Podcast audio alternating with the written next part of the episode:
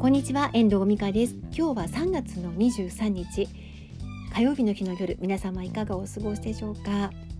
今週はプロフィールライターとしてビジネスプロフィールの書き方や私が提供しているサービスビジネスプロフィールの作成代行なんかの話をしています。今日はその2日目になります。今日の話は時系列より何を伝えたいかという話をしていきたい話していきます。私は2014年からブログを書き始めてプロフィールライターを名乗り仕事をいただいてきました。これまでに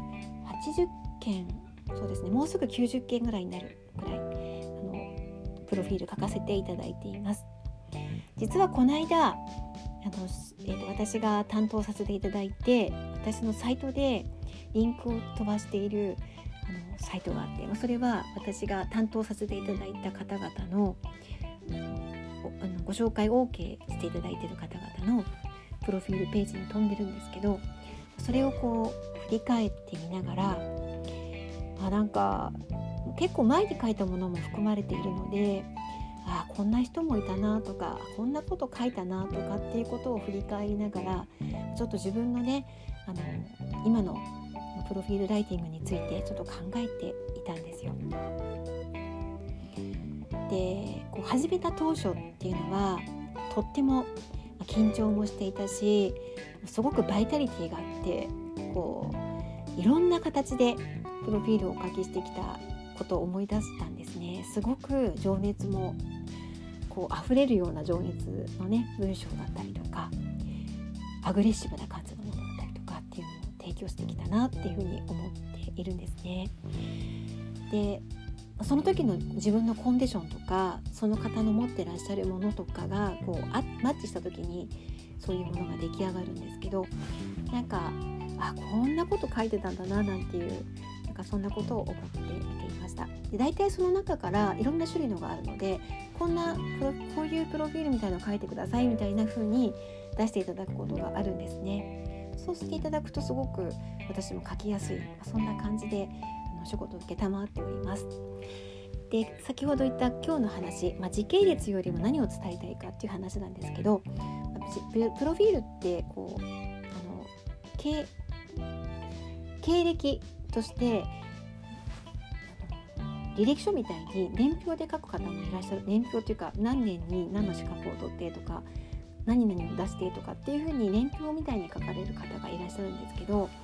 それでも別にいいんですけどでもあの正解とかはあるわけじゃないのでただ読まれるプロフィールになるには私的にはストーリー性のあるものを出すのがいいのかなと思っているんですね。でストーリー性のあるものが何でいいかっていうとその文章の中に入り込むことができるからそうするとその人のことを自分の目線でこう思い浮かべながらとね想像しながらとかっていうことで読んでいただけるんですよ。なのであのストーリー性のあるものがいいんですけどその中でもあの時系列よりも何をねそのプロフィール伝えたいのかストーリーの中で何を伝えていきたいのか自分が大事にしていることだったりとかこのことは伝えておきたいということだったりとかっていうものを前面に出してプロフィールを書いていくことが大事かなと思っています。そういう意味ではあの時系列よりも何を伝えたいのか。プロフィールで何を伝えたいのかって言ったっていうのは自分のことだよねって思うと思うんですけど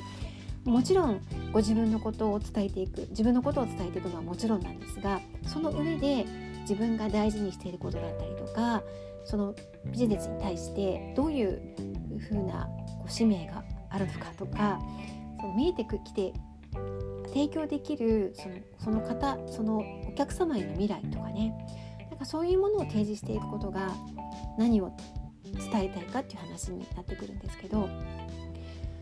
まあ、ここをねまず考えていくことが大事かなと思っています。でちょうど、まあ、今日もねプロフィールビジネスプロフィールご依頼のものをこう考えていたんですね。で今日は、取材の音源から文字に起こしたものを読みながら、この方のどこをねこのプロフィールで前面に出していこうかなってことをとっても考えていたんですね。まだ形にはなってないんですけど、まあ、こんな方向だろうなってこういうふうに言い切っちゃってもいいかななんていうふうに思いながら、まあ、一応あの今ね考えているところです。これたまこの自分の中でそれが溜まっていくと文章にできる感じなので、まあ、今日ちょっとまた少しこの後もね少し考えながら休もうかなって思っている感じです。今日の話はビジネスプロフィールは時系列よりも何を伝えたいかが大事。そんな話をしていきました。いかがでしたでしょうか。では今日はこの辺りで終わりたいと思います。最後までお聴きいただきましてありがとうございました。また聞いてくださいね。ではまた。